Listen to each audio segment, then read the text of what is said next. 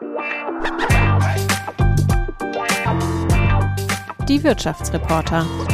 Der Podcast aus NRW.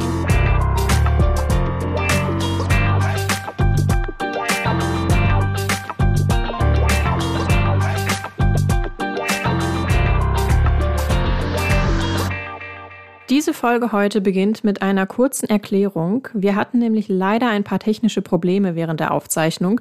Deswegen sind wir am Ende plötzlich weg, kommen dann aber nochmal wieder. Nicht wundern. Und jetzt viel Spaß mit der Folge. Hallo und herzlich willkommen zu einer neuen Folge von Die Wirtschaftsreporter. Unser Thema heute ist die ja sehr angespannte Lage des Einzelhandels in Corona-Zeiten und damit verbunden natürlich auch die Lage der dort Beschäftigten. Die sind ja aktuell noch höheren Belastungen ausgesetzt als sonst schon. Da es insbesondere Frauen sind, die in diesem Bereich arbeiten, fragen wir uns heute auch, benachteiligt die Pandemie eigentlich Frauen in systemrelevanten Berufen? Wir haben zum Podcast zwei kompetente Gesprächspartnerinnen zu uns eingeladen. Zum einen Silke Zimmer bei der Gewerkschaft Verdi in Nordrhein-Westfalen die verantwortliche Frau für den Fachbereich Handel. Sie wird ab dem 5. Mai auch die Tarifverhandlungen mit den Arbeitgebern führen. Die Tarifrunde beginnt dann Anfang Mai. Hallo Frau Zimmer, schön, dass Sie dabei sind. Schönen guten Tag, Herr Messing. Und Sie haben Verstärkung mitgebracht, nämlich Maurike Maaßen. Frau Maaßen ist Verkäuferin in einer Netto-Filiale und außerdem Betriebsrätin. Frau Maaßen, schön, dass auch Sie dabei sind. Schönen guten Tag.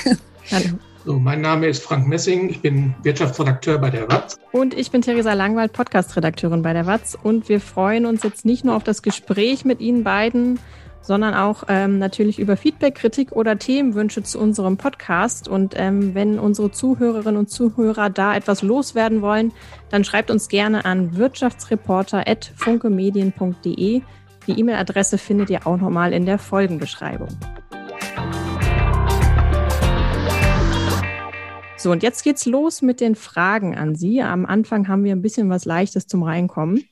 Frau Zimmer, sind Sie lieber am Aufsichtsratstisch oder auf der Bühne bei einer Demo?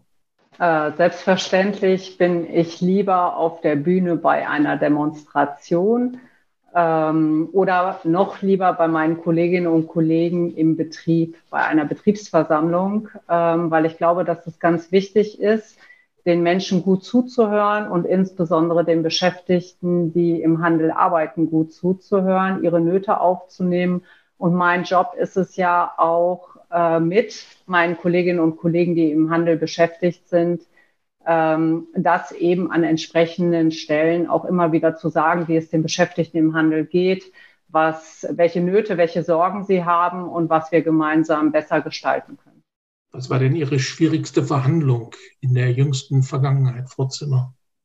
Meine schwierigste Verhandlung in der jüngsten Vergangenheit war die Auseinandersetzung mit den Arbeitgebern im Einzelhandel zum Thema Zuschuss zum Kurzarbeitergeld.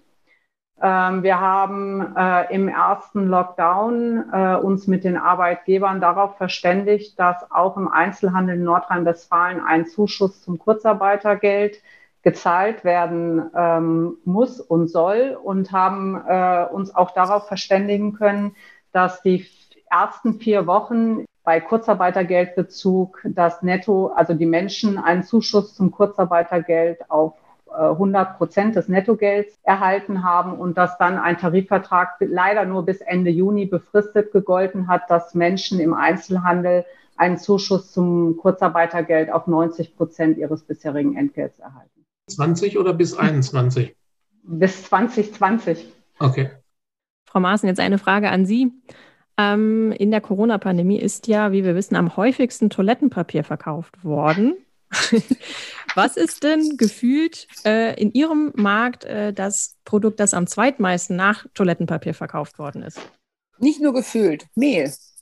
Mehl? Mhm. Mehl. Die also Leute haben ihre Liebe fürs Backen wieder entdeckt. Ganz genau ja, oder ich weiß nicht, also äh, ich weiß, kann ehrlich gesagt nicht sagen, was die mit diesen Unmengen an Toilettenpapier gemacht haben. Ich weiß aber auch nicht, was sie mit den Unmengen an Mehl gemacht haben. Ja, wollen wir mal hoffen, dass es Backen war. Ja. Okay, Frau Maaßen. Was lieben Sie an Ihrem Job besonders und was würden Sie sofort ändern, wenn Sie die Gelegenheit dazu hätten? was ich besonders liebe, ist der Umgang mit den Menschen und äh, äh, auch das Reden mit den Menschen. Und äh, also ich habe ein sehr besonderes Verhältnis zu meinen Kunden und äh, es ist nicht nur so, dass sie mich mögen, ich mag sie auch, bis auf so ein paar Ausnahmen, die man wohl immer dabei hat. Äh, aber es macht einfach Spaß, ähm, auch zu erleben. Äh, also mir wird halt viel erzählt, auch was ist die Menschen privat so, was die besser betrifft, was, was sie so machen. Und es ist manchmal auch traurig. Letztens hat mir eine Kundin erzählt, dass ihr Mann gestorben ist äh, an Corona. Äh, aber es ist einfach dieses Gefühl, das ich habe, wenn ich auf die Arbeit gehe und wenn ich die Kunden sehe, wenn ich bestimmte Kunden sehe, fange ich an zu strahlen.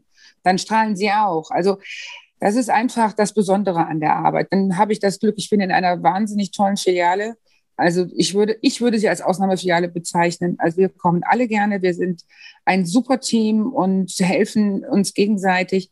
Und ähm, ja, es gibt etwas, was ich äh, ändern würde. Also jetzt im Moment oder grundsätzlich. Also äh, jetzt im Moment würde ich ändern, man sollte die Arbeitgeber dazu verpflichten, äh, wieder Securities vor die Türen zu stellen.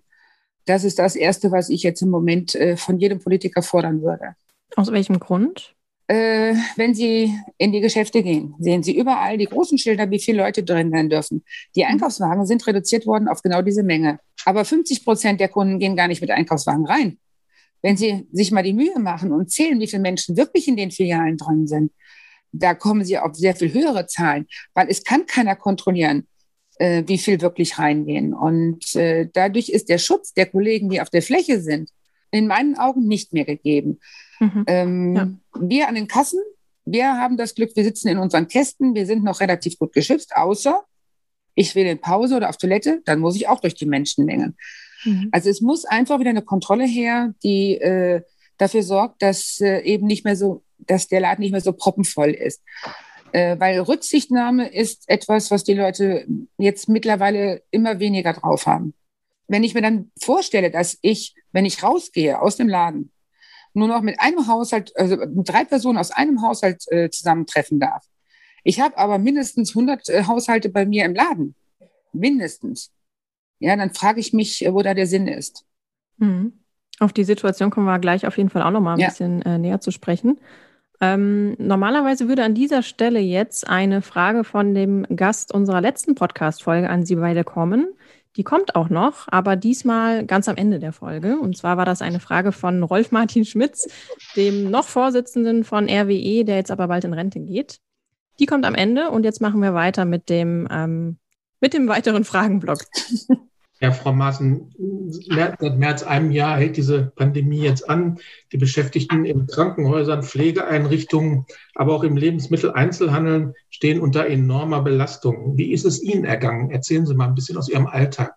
Ja, also die schlimmste Zeit war gewesen, wie, wie es begonnen hat, wie die Leute anfingen zu äh, hamstern ähm, und dann teilweise wirklich ohne Sinn und Verstand. Also diese Engpässe, die entstanden waren damals, wären niemals entstanden, wenn, wenn die Leute nicht gehamstert hätten, was ja, nicht, was ja eigentlich nicht notwendig war.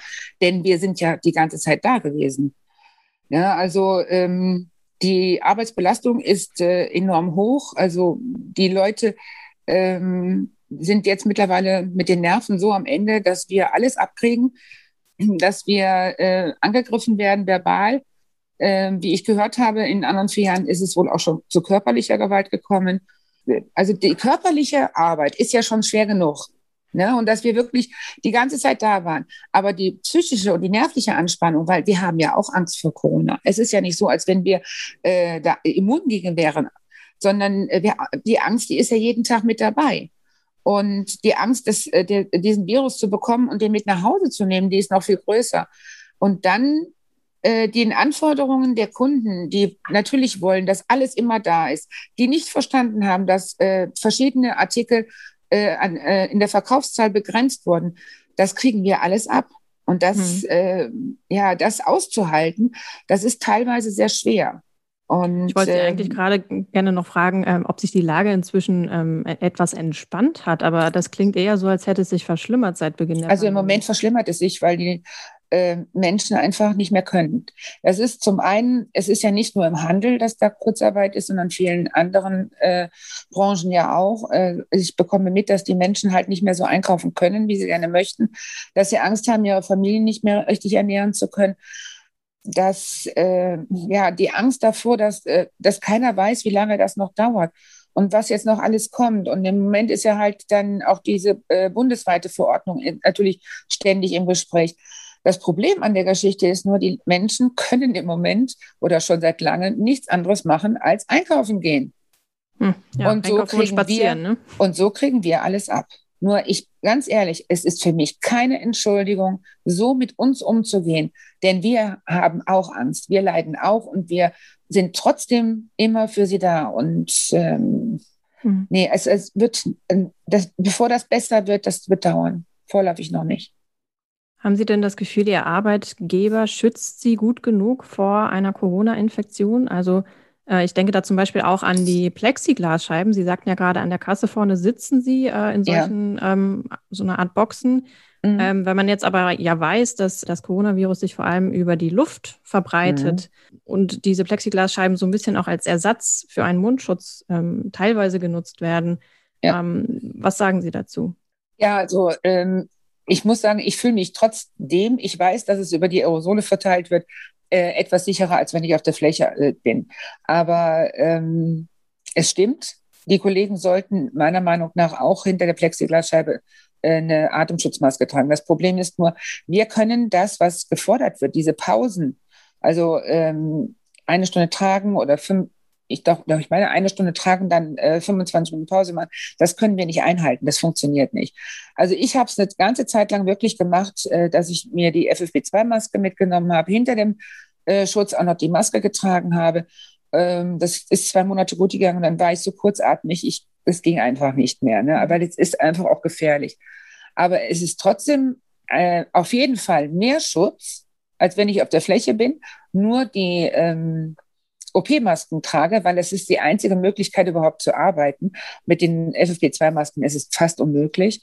Und äh, zumindest bei diesen körperlichen Arbeiten äh, ist es fast unmöglich. Und ähm, ich sage mal, von dem, was äh, gefordert wird, macht unser, also mein Arbeitgeber ziemlich viel. Und wir hat, er hat auch die Kassen neu eingekleidet. Das erste Mal war ja nur so ein Provisorium. Mittlerweile ist es richtig stabil und äh, auch gut gemacht die wir kriegen die Masken gestellt, wir haben Desinfektionsmittel, also er tut alles, was, was so, aber ähm, das, was wirklich wichtig ist, sich an diese äh, Begrenzung der Kunden, des, des Kundenstroms zu halten, da tut er nichts und da tut aber auch sonst keiner was. Äh, ich muss jeden zweiten Kunden an meiner Kasse darauf aufmerksam machen, dass er bitte wartet, bis der andere Kunde weg ist weil dann nämlich diese, der Abstand nicht mehr gewährleistet ist. Ne? Äh, teilweise muss ich mich anmachen lassen, soll mich nicht so mhm. anstellen. Ich sage doch, ja, ihr müsst einfach den Abstand einhalten. Ja, und ähm, deswegen, also es muss wirklich, da muss wirklich was passieren, auf jeden Fall. Mhm. Frage an Frau Zimmer aus Gewerkschaftssicht global gesehen. Tun die Arbeitgeber im Einzelhandel genug, um die Sicherheit der Mitarbeiter sicherzustellen? Äh, man muss erstmal sagen, dass es, äh, das ist wie immer. Es gibt ein sowohl als auch und das kann jeder, jeder äh, auch beobachten im Handel. Sie kennen sicherlich Einzelhandelsgeschäfte, wo Sie sich selber gut aufgehoben fühlen und andere Einzelhandelsgeschäfte, wo Sie sich weniger gut aufgehoben fühlen. Im ersten Lockdown haben wir erlebt, dass wir ähm, sehr massiv mit der Arbeitgeberseite auch diskutieren müssten zu Schutzmaßnahmen. Das ist äh, im Grunde genommen von allen Einzelhändlern äh, gut äh, umgesetzt worden. Das heißt, es gibt heute keine Diskussion mehr darüber, dass Desinfektionsmittel zur Verfügung stellen, dass Masken zur Verfügung stellen. Selbsttest, äh, da würde ich auch sagen, der überwiegende Teil der Arbeitgeber bietet mittlerweile Selbsttest auch an. Auch da würden wir uns natürlich eine Verpflichtung äh, wünschen, damit das eben bei allen Arbeitgebern durchgängig auch äh, eingehalten wird. Aber viele tun das von sich aus jetzt schon.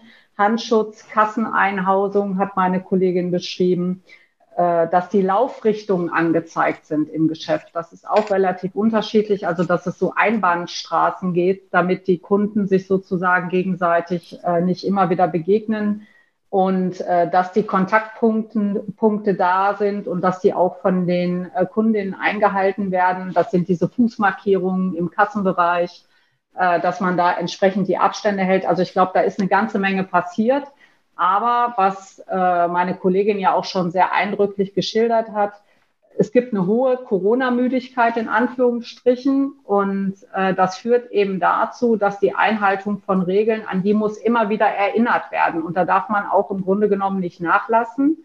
Äh, da kann jeder Kunde, jede Kundin kann was dafür mittun, indem man sich so an die eigene Nase äh, fasst. Weil wenn ähm, Verkäuferinnen oder Verkäufer darauf aufmerksam machen, bitte tragen Sie Ihre Maske richtig, tragen Sie die bitte nicht unterm Kinn, sondern über der Nase und über dem Mund, äh, dann ist das natürlich eine zusätzliche Belastung, die äh, für die Kolleginnen äh, ansteht, weil sie eben immer wieder Menschen ansprechen müssen, sich an die Regeln zu halten. Und das macht eben auch zusätzlichen Druck, weil die Menschen gehen, die Verkäuferinnen und Verkäufer gehen seit über einem Jahr arbeiten. Und dieser unsichtbare Gegner, Corona, der geht eben jeden Tag mit zur Arbeit. Und das ist das, was mir viele Kolleginnen berichten, das ist so ein richtiger Druck, der einfach zusätzlich da ist, wenn man ins Geschäft geht, weil man eben nie weiß, äh, wer kommt rein ähm, und äh, bin ich eben da einem erhöhten Infektionsrisiko auch ausgesetzt. Das äh, schwingt bei allen mit. Und das ist im Grunde genommen der Punkt. Und das, was, äh, was meine Kollegin gefordert hat, ist eben Einlasskontrollen, dass das wieder strikter eingehalten wird. Das äh, schildern viele. Insbesondere da, wo es Betriebsräte äh, gibt, wird das äh, zum Teil besser umgesetzt und an anderen Stellen ähm, ist da noch äh, viel Luft nach oben. Es geht ja sicherlich auch für die Städte, in denen äh, Tests äh, verlangt werden, Corona-Tests, bevor man einen Laden betritt. Sind Sie der Meinung, dass die Mitarbeiterinnen und Mitarbeiter da ausreichend ausgebildet sind, das überhaupt äh, zu verifizieren, ob dieser Testbeleg jetzt ähm, tatsächlich echt ist oder ob der möglicherweise gefälscht ist. Und es gibt ja dann auch noch die Möglichkeit, dass man selbst Tests äh, im Laden macht unter Aufsicht. Werden die Mitarbeiter da nicht mit überfordert aus Ihrer Sicht? Also ehrlich gesagt plädiere ich da eher an äh, jeden Kunden und an jede Kundin. Also ähm, wenn Sie sagen, dass jemand mit krimineller Energie versucht, sozusagen mit einem gefälschten Testergebnis sich trotzdem in den Laden zu gehen, dann bin ich eher bei demjenigen, der diese Energie entwickelt, als bei demjenigen, der das zu überprüfen hat. Aber ich glaube, dass wir als Gesellschaft gemeinsam gefordert sind an der Stelle, dass wir alle äh, alles Mögliche dafür tun, um das Infektionsrisiko für alle so gering wie möglich zu halten. Und äh, deshalb finde ich das absolut äh, richtig, dass es, äh, dass man testet, bevor man in den Laden geht. Genauso wie ich das richtig finde, dass es die Möglichkeit zu Selbsttests auf der Arbeit gibt, auch für Verkäuferinnen und Verkäufer. Und äh, weil das muss uns ja allen im Klaren sein. Wir versuchen, eigentlich wäre uns das Liebste, Corona wäre besiegt und wir könnten alle wieder in die Normalität zurückkommen und das lieber heute als morgen. Ja, das kann man nur unterstreichen.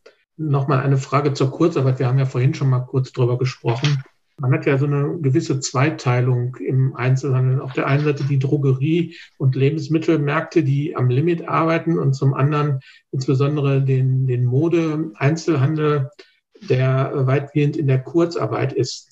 Wie ist Ihr Eindruck? Kommen diese Kolleginnen und Kollegen finanziell über die Runden? Nein, also äh, das ist, glaube ich, ganz sicherlich. Das leuchtet auch jedem unmittelbar ein. Also ich will noch mal auf zwei Zahlen nennen. Äh, wir haben ja die Situation, dass Menschen halt eben, die äh, von Kurzarbeit betroffen sind, auf 60 oder 67 Prozent äh, ihres Nettoentgeltes oder ihres bisherigen Nettoentgelts äh, fallen. Und da wir im Einzelhandel, äh, wir sind, das ist eine Branche mit über 3,1 Millionen Beschäftigten, ähm, und der größte Teil ist Teilzeit beschäftigt. Aber man darf auch nicht vergessen, dass wir einen hohen Anteil von äh, geringfügig Beschäftigten haben, nämlich 25,5 Prozent. Und die haben ja überhaupt keine Anspruchsberechtigung im Falle der Kurzarbeit. Insgesamt muss man sagen, dass im Dezember äh, 2020 waren äh, insgesamt 242.000 Menschen im Einzelhandel in Kurzarbeit. Das ist jetzt nicht ähm, gemessen an der Zahl 3,1 Millionen beschäftigt, ist das, äh, relativiert das vielleicht das ein oder andere. Gesamtwirtschaftlich gesehen lag die Quote bei 6,6 Prozent, im Einzelhandel bei 4 Prozent. Also da sind wir sozusagen nicht überdurchschnittlich repräsentiert. Aber ähm, dass Menschen, die äh, ja im Grunde genommen schon bei normaler Erwerbsarbeit äh, kaum von ihren Entgelten leben können, erst recht nicht von ihrem Entgelt leben können, wenn es 60 oder 67 Prozent ist, das versteht sich von sich selbst. Und äh, dazu kommt ja auch noch eine riesen Existenzangst, nämlich ob man äh, nach der Kurzarbeit sozusagen seinen Job noch behält und seinen Arbeitsplatz noch hat.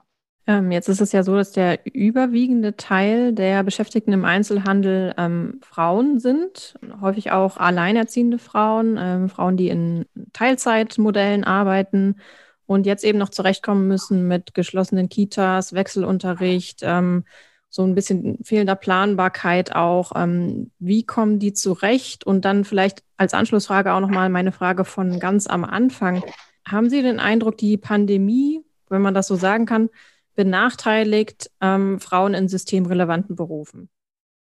Ja, also ich meine, dazu haben sich ja viele schon ausgelassen. Es ist, glaube ich, unbestritten, dass Frauen in dieser Pandemie die Hauptlast tragen äh, von äh, Homeschooling und Care-Arbeit, äh, auch äh, wenn sich viele Väter äh, da sicherlich auch einen äh, Schritt nach vorne machen. Und das gilt natürlich für die Branche im Einzelhandel ganz genauso. Also die Kolleginnen, mit denen ich in Kontakt bin, haben häufig davon berichtet, dass Arbeitgeber natürlich Freistellungsmöglichkeiten anbieten, unbezahlte Freistellungsmöglichkeiten. Aber das kann sich natürlich, wenn ich alleinerziehend bin, wenn ich auf meinen Verdienst angewiesen bin, dann kann ich mir das überhaupt nicht leisten zu sagen, ich nehme jetzt unbezahlten Urlaub, damit ich im Grunde genommen äh, die Betreuung meiner Kinder gewährleisten kann. Dasselbe gilt äh, dass häufig, äh, Sie wissen das, wir haben rund um die Uhr Öffnungszeiten und dann wird äh, den Kolleginnen natürlich angeboten, dass sie auch zu anderen Zeiten arbeiten können. Aber wenn die Kinder im Grunde genommen den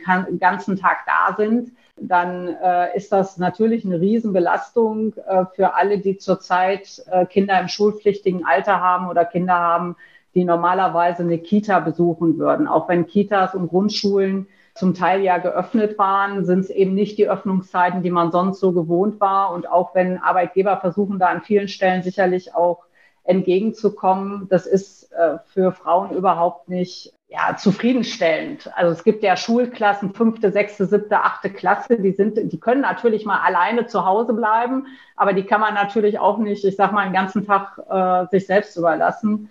Äh, äh, die sitzen ja im Grunde genommen schon seit Ende November zu Hause und sind im Grunde genommen äh, seitdem nicht mehr in den Schulen. Also das ist schon eine Riesenherausforderung. Und ähm, ich sage mal, eine Kollegin äh, in der Steuerklasse 1, jetzt ohne Kinder gerechnet, wenn die 60 einen 60 Prozent Teilzeitjob hat, dann verdient die rund 1200, 1300 Euro. Und da ist ja völlig klar, dass jeder Euro, den ich nicht arbeiten kann, weil ich mich eben um Kindererziehung oder um andere Pflegearbeit kümmern muss, dass die, dass da das Geld zum Leben nicht reicht, äh, das ist offensichtlich und das ist, glaube ich, auch äh, da gehen die Frauen auch im Einzelhandel natürlich auf dem Zahnfleisch, weil das eben nach äh, einem Jahr Pandemie einfach enorm an den Kräften zerrt. Die Arbeit zerrt an den Kräften, die persönliche Lebenssituation zerrt an den Kräften. Und wenn dann noch Kundinnen und Kunden dazukommen, die aufgrund ihrer Situation äh, den Frust, äh, wie meine Kollegin das so schön geschildert hat, dann an den äh, Verkäuferinnen oder an den Verkäufer auslassen, dann ist das überhaupt nicht zufriedenstellend. Also ähm, viele Kolleginnen sagen eben, ne, Merci und Teilzeit reicht nicht aus, da muss ein bisschen mehr kommen. Von Merci-Schokolade wird keiner satt. Äh, das ist nett gemeint und die nimmt man auch gerne entgegen. Aber da muss sich echt was bei den Entgelten für die Verkäuferinnen tun. Und es muss sich vor allen Dingen auch bei den Beschäftigungsverhältnissen was tun, weil eben die Mehrzahl im Einzelhandel ist Teilzeit beschäftigt oder aber geringfügig beschäftigt. Und ähm, die wenigsten sind äh, Vollzeit beschäftigt. Und äh, das sind zwei wesentliche Bestandteile, warum eben das Geld im Handel auch nicht zum Leben reicht. Ja, fangen wir bei Frau Maaßen mal direkt nach. Es hat ja viel Applaus gegeben äh, im vergangenen Jahr auch für Verkäuferinnen und Verkäufer. Einigen Unternehmen Corona-Zulagen gegeben. Was würden Sie sich wünschen, damit Ihre Arbeit wertgeschätzt wird? Ich finde, du solltest das mit der Corona-Prämie nochmal ausführen, Maurike. ja, wir hatten eine ganz tolle Corona-Prämie. Wir hatten, wir durften uns Peter Maffay im Internet äh, umsonst angucken. Okay, wow.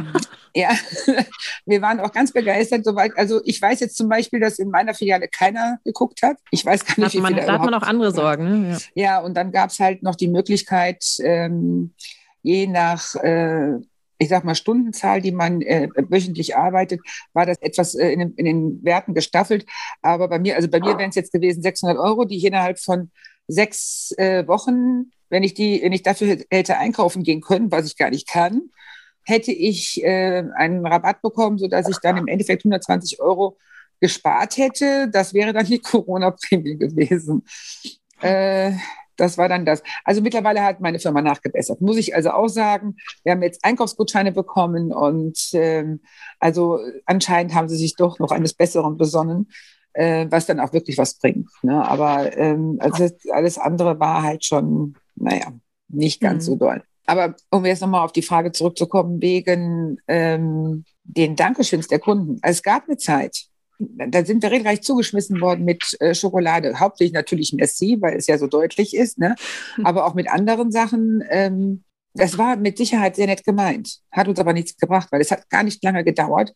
Da schwang die Stimmung dermaßen stark um, dass ich mir gewünscht hätte, Leute, warum habt ihr das gemacht? Es ist mhm. doch absolut verlogen dann. Ne? Also in dem Moment Danke zu sagen dafür, dass wir die ganze Zeit da sind, dass wir für, dass wir alles machen und, und, und den Laden am Laufen halten. Und dann äh, keine zwei Monate später kriegst du einen Arschtritt. Also das, äh, das hätte nicht sein müssen. Ich hatte wirklich in der ganzen Zeit eine einzige Kundin. Die hat mir noch nicht mal was geschenkt. Die hat nur vor mir gestanden, war fast am Heulen und hat sich bei mir bedankt und ich sollte den Dank auch an die Kollegen weitergeben. Äh, sie wär, das, das, wäre so toll, was wir alles hier machen. Und so. Ich hatte eine Gänsehaut. Das war das einzige Mal, wo mir, was mir wirklich was bedeutet hat. Ja, und aber ansonsten, ähm, ich sag mal, wir, wir haben es ja auch trotz allem noch gerne gemacht. Ja, wir, wir, wir, wir wollten ja nicht unbedingt dieses so systemrelevant sein. Aber wenn wir so wichtig sind, um das System am, halten zu, äh, am Laufen zu halten, dann frage ich mich, warum sich das nicht in ähm, zum Beispiel in den Gehältern widerspiegelt. Ich habe jetzt gehört, dass wir, wir haben ja eine Forderung äh, dieses Jahr äh, von ähm, 4,5 Prozent und 45 Euro monatlich da drauf, ähm, dass die Arbeitgeber jetzt schon gesagt haben, das wäre unverschämt, diese Forderung. Äh, ich denke, wir sind so systemrelevant. Kann man dann nicht auch sagen, äh, wir haben es verdient? Wenn ich bedenke, was, der, was, was wir für einen Umsatz gemacht haben, es ist nicht eine neue Kollegin dazu gekommen, außer ein paar geringfügig Beschäftigte. Es wurden kaum neue Leute angestellt. Die ganze Arbeit blieb trotzdem an den Leuten hängen, die die ganze Zeit da waren. Mhm. Und ich denke schon, dass wir es verdient haben, dass wir äh, ein höheres Gehalt bekommen. Und ich finde auch, dass all die, die in Unternehmen arbeiten, wo es keine Tarifbindung gibt, dass die es auch verdient haben, dass wieder, dass diese Unternehmen wieder in die Tarifbindung gehen. Und wenn die das nicht freiwillig machen, dann müssen sie halt irgendwie dazu gezwungen werden, indem halt die Allgemeinverbindlichkeitserklärung äh, wieder ausgesprochen wird. Was ja nicht ganz so einfach ist, das weiß ich. Dass jeder das Minimum an dessen, was er verdienen sollte, was für mich der Tariflohn ist, äh, dass jeder das verdient. Ja, und nicht äh, dann äh, wirklich Angst haben muss, seine Leute, seine, seine Familie nicht ernähren zu können. Ne, gerade in diesen, äh, gerade was den Mindestlohn auch anbetrifft. Also es sollte sich wirklich darin widerspiegeln, dass unsere Forderungen nicht abgetan werden als unverschämt, sondern dass wirklich darüber nachgedacht wird, dass mit uns verhandelt wird und dass dafür gesorgt wird, dass wir auch wirklich was, ich meine, Respekt auch in Form von einem höheren Gehalt bekommen. Ja, ja. Das, der Meinung bin ich. Jetzt steht ja die äh, nächste Tarifrunde an, Anfang Mai. Sie haben schon Punkte genannt jetzt, Frau Martin, ja. die Ihnen da wichtig wären. Ähm, Frau Zimmer, was wären denn da Ihre Kernpunkte? Vielleicht können Sie mal so drei nennen. Ja, Frau Maaßen hat das ja richtig zusammengefasst. haben Sie nichts wir zu haben, Nein, wir haben äh, deswegen, also wir haben ja keine unterschiedlichen Forderungen. Mm, also okay. wir fordern 4,5 Prozent und 45 Euro. Und äh, an der Kombination der Forderungen sehen Sie schon, dass wir erreichen wollen, dass die unteren Entgeltgruppen eben einen höheren Zuwachs haben und insgesamt aber die Beschäftigten gemeinsam äh, natürlich von den guten Umsätzen die es im Einzelhandel gegeben hat 2020, trotz Corona, trotz Pandemie auch partizipieren. Weil ich will das ganz deutlich sagen, während andere In der Industrie werden Corona-Prämien meistens im Bar ausgezahlt. Im Handel haben die meisten Kolleginnen und Kollegen maximal einen Einkaufsgutschein bekommen. Das ist auch gut, das ist auch richtig, aber es schränkt mich eben ein, wofür ich die Corona-Prämie verwenden kann. Und ich sag mal, ähm, der, äh, das Highlight ist das, was äh, Frau Maaßen äh, erklärt hat, dass man dann ein als Dankeschön, das war nett gemeint, ohne Frage, aber Wertschätzung, Respekt, äh, da sagt natürlich jeder, ein Online-Konzert mit Peter Maffay, das kann es alleine nicht sein, wenn ich gleichzeitig gar nicht so schnell die Ware habe, auf die Fläche, äh, Fläche räumen können, wie sie von den Kundinnen und Kunden wieder aus den Regalen gezerrt worden äh, der Einzelhandel hat äh, im Vergleich zu 2019 ein Plus von 4,5 Prozent gemacht. Das ist enorm. Und äh, dass jetzt die Kolleginnen und Kollegen sagen, jetzt sind auch wir dran, weil wir diejenigen sind, auf dessen Rücken, auf dessen Gesundheit dieser Umsatz möglich gemacht worden ist, das ist, glaube ich, für jeden, für jede nachvollziehbar. Und wir wollen ein sogenanntes rentenfestes Mindesteinkommen von 12,50 Euro pro Stunde, weil wir sagen, es kann nicht sein, dass Menschen nach 45 Versicherungsjahren ihr Entgelt nicht dazu ausreicht, dass sie eine Rente erwirtschaften können oberhalb des Grundsicherungsniveaus. Das ist die zweite große Hürde, die wir erreichen wollen. Und Frau Maaßen hat es als dritten Punkt auch schon erwähnt. Wir wollen, dass die Tarifverträge des Einzelhandels wieder für alle Betriebe gleichermaßen gelten, und zwar unabhängig davon, äh, ob die Betriebe tarifgebunden sind äh, und oder nicht. Das hat einen ganz wesentlichen Hintergrund. Sie haben das vielleicht äh, auch, der, ja natürlich, äh, häufig wird in der Presse getitelt, der Onlinehandel ist äh, auf dem Siegeszug. Und gleichzeitig ist Amazon Mitglied im Einzelhandelsverband ohne Tarifbindung. Und da finde ich, äh, das ist Doppelmoral. Also wenn ich sage, der Onlinehandel ähm, ist auf den Siegeszug, dann fordern wir auch, dass der Onlinehandel endlich nach Tarifvertrag bezahlt und eben nicht äh, auf dem Rücken der Beschäftigten sich hier Wettbewerbsvorteile ähm, generiert. Äh, und deshalb sagen wir, es muss eine Allgemeinverbindlichkeit geben für die Tarifverträge, sodass Tarifverträge für alle Beschäftigten gelten, unabhängig davon, ob ihr Arbeitgeber tarifgebunden ist oder nicht. Jetzt starten Sie ja die ähm, Tarifrunde mitten in der dritten Corona-Welle. Meinen Sie, dass das der, der richtige Zeitpunkt ist, jetzt ähm, über Gehälter zu verhandeln? Und sind Sie überhaupt kampffähig mit äh, Arbeitsniederlegungen, Warnstreiks, was es alles so gibt in Ihrem Köfferchen? Naja, ich finde, wir haben das ja schon vorgemacht bei Amazon. Äh, bei Amazon waren wir im Autokino. Man, man kann Fahrradkursus äh, organisieren.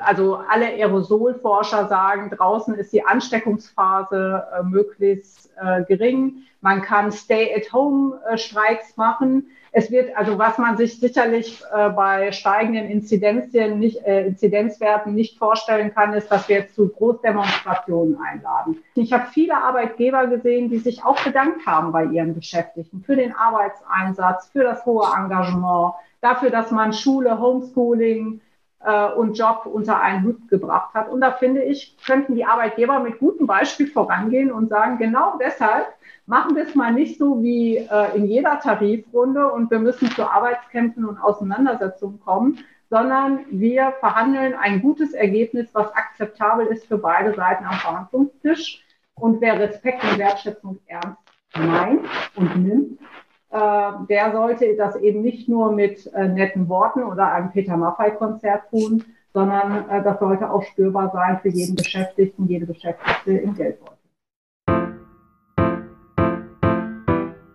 Ja, da waren wir plötzlich weg, wie zu Beginn angekündigt. Und leider hatten wir das komplette Ende nicht mit aufgezeichnet. Aber wir haben es nachgeholt und es kommt jetzt. Dann erkläre ich vielleicht einmal noch mal ganz kurz unseren Hörerinnen und Hörern, warum wir jetzt äh, uns noch mal neu zusammengeschaltet haben.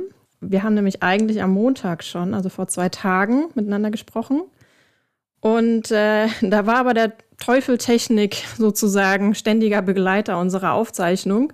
Und gefühlt ist irgendwie alles schiefgegangen, was äh, nur schiefgehen konnte. Unter anderem konnten wir unser normales Programm nicht benutzen. Deswegen ist die Audioqualität leider auch ein bisschen beeinträchtigt. Ich hoffe, ihr verzeiht uns das. Und ähm, ja, leider hat auch das Ende unserer Aufzeichnung gefehlt. Deswegen ähm, äh, ist die gute Frau Zimmer nochmal äh, eingesprungen und äh, wir haben uns nochmal kurz heute am Mittwoch, den 21.04. zusammengeschaltet und ähm, ja, machen nochmal ein schönes Ende sozusagen.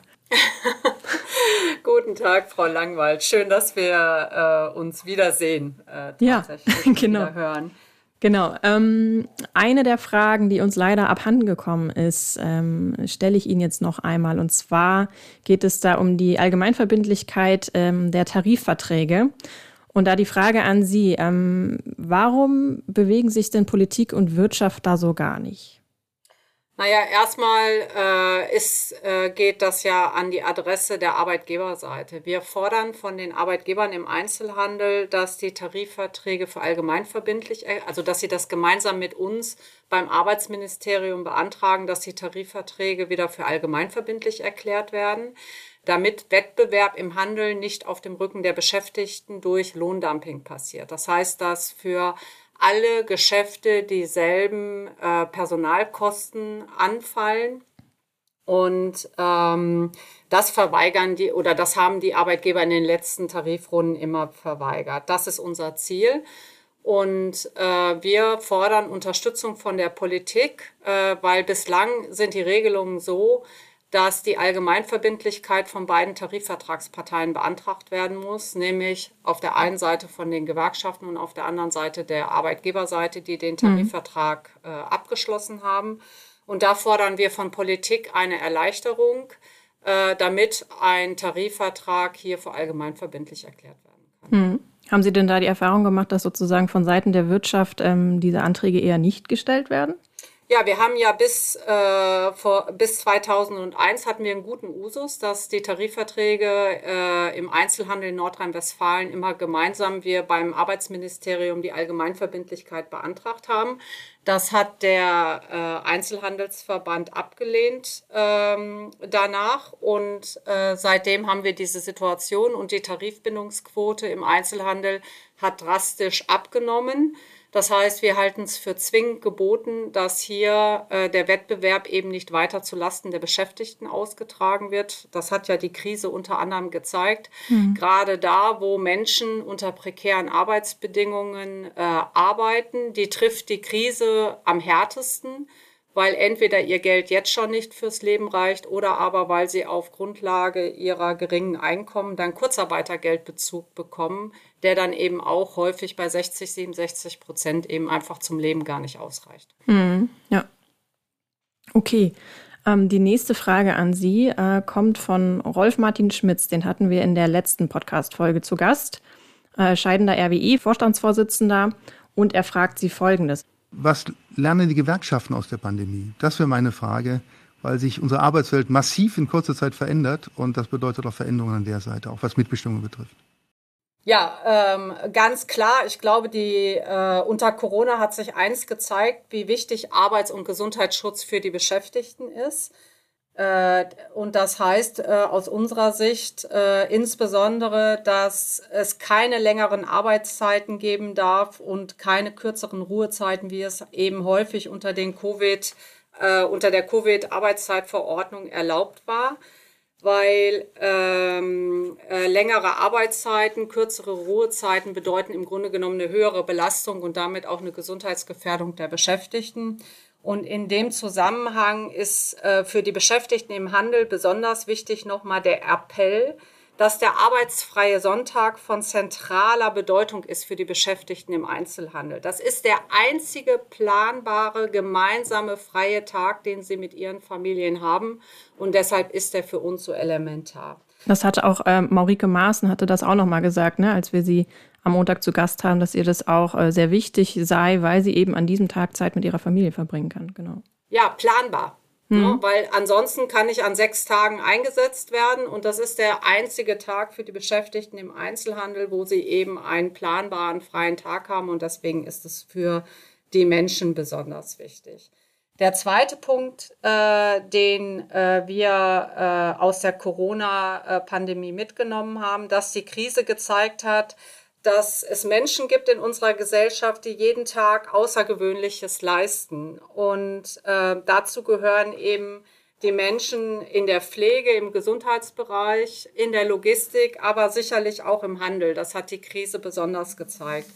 Und ähm, deshalb äh, ist es für uns besonders wichtig, dass diese Menschen auch dauerhaft gute Löhne und gute Arbeitsbedingungen haben. Und das äh, kann man erreichen durch den Schutz von Tarifverträgen. Und wir hatten das Thema gerade. Deshalb ist mhm. uns besonders wichtig, dass äh, die Tarifverträge des Einzelhandels für allgemeinverbindlich erklärt werden, damit die Menschen eben hier auch den Schutz der Tarifverträge genießen. Und letzter Punkt ist natürlich das Thema Digitalisierung. Wir mhm. haben es meistens alle erlebt. Homeschooling, Homeoffice, das funktioniert eben nur, äh, wenn man ein Netz hat oder der Breitband äh, auch vor der Tür liegt. Und äh, das Zweite, was es ähm, gezeigt hat, ist, dass Digitalisierung aus unserer Sicht zwingend Regeln braucht und auch mehr Mitbestimmung äh, von Betriebs- und Personalräten. Äh, damit nämlich die Menschen bei der ganzen Digitalisierung nicht unter die Rädern kommen, damit es klare Regeln gibt, äh, die Beschäftigten nicht an den Algorithmus angepasst werden, sondern die Technik den Menschen bei der Arbeit unterstützt und damit man nicht solche Situationen hat, wie zum Beispiel bei Amazon, äh, wo die Technik dazu genutzt wird, dass Beschäftigte überwacht werden. Ähm, was meinen Sie konkret damit, damit die Menschen nicht an die Algorithmen angepasst werden? Also wir meinen dabei damit, dass Technik, die in Betrieben eingeführt wird, die Menschen bei der Arbeit unterstützen sollen. Und nicht, dass sozusagen der Algorithmus äh, berechnet, wie viel ich leisten kann, wie viel ich tun kann und automatisch mir entsprechende Arbeitsaufträge eingespielt werden. Das ist für uns ganz elementar. Ähm, und deswegen sagen wir, Digitalisierung braucht Regeln und braucht auch Schutz für Beschäftigte äh, jeder kennt das. Da werden abends nochmal die Mails gecheckt, da wird äh, abends mhm. nochmal die eine oder andere Mail geschrieben. Äh, und darum geht es, dass eben äh, Homeoffice auch Regeln braucht. Äh, und deswegen äh, ist das unsere Forderung bei dem Thema Digitalisierung. Mhm. Okay, danke. Verbindung ist jetzt auch wieder deutlich besser und ich kann sie jetzt auch wieder sehen. Okay, als äh, allerletztes frage ich Sie jetzt nochmal nach einer Frage an unseren nächsten Podcast-Gast. Ähm, das sind Vertreter aus der Gastronomie, denn wir haben das Thema äh, Gastronomie in Corona-Zeiten, ähm, eine Branche, die da ja auch sehr gebeutelt ist aktuell. Da würde ich gerne Ihre Frage hören. Ähm, Herr Niemeyer, ähm, die Corona-Pandemie hat gezeigt, dass Menschen im Niedriglohnbereich häufig die ersten Opfer der wirtschaftlichen Krise sind. Und äh, Geringverdiener, die nur 60 oder 67 Prozent Kurzarbeitergeld erhalten, können davon häufig nicht leben. Das heißt, Niedriglöhne führen dazu, dass man meistens in Arbeit nicht davon leben kann, aber auch bei Kurzarbeitergeldbezug oder im Alter. Deshalb meine Frage an Sie, wie stehen Sie deshalb zu einer Erhöhung des gesetzlichen Mindestlohns auf 12 Euro? Mhm. Prima, okay, das gehen wir gerne weiter und die Antwort gibt es am 7. Mai hier bei uns im Podcast. Super, ähm, Frau Zimmer, vielen, vielen herzlichen Dank, dass Sie so spontan sich nochmal ähm, hier eingeschaltet haben und wir nochmal nachholen konnten, was wir verloren haben sozusagen. Genau, danke dafür und ähm, alles Gute für die Tarifverhandlung auf jeden Fall. Ja, herzlichen Dank, Frau Langwald. Ein Podcast der Walz.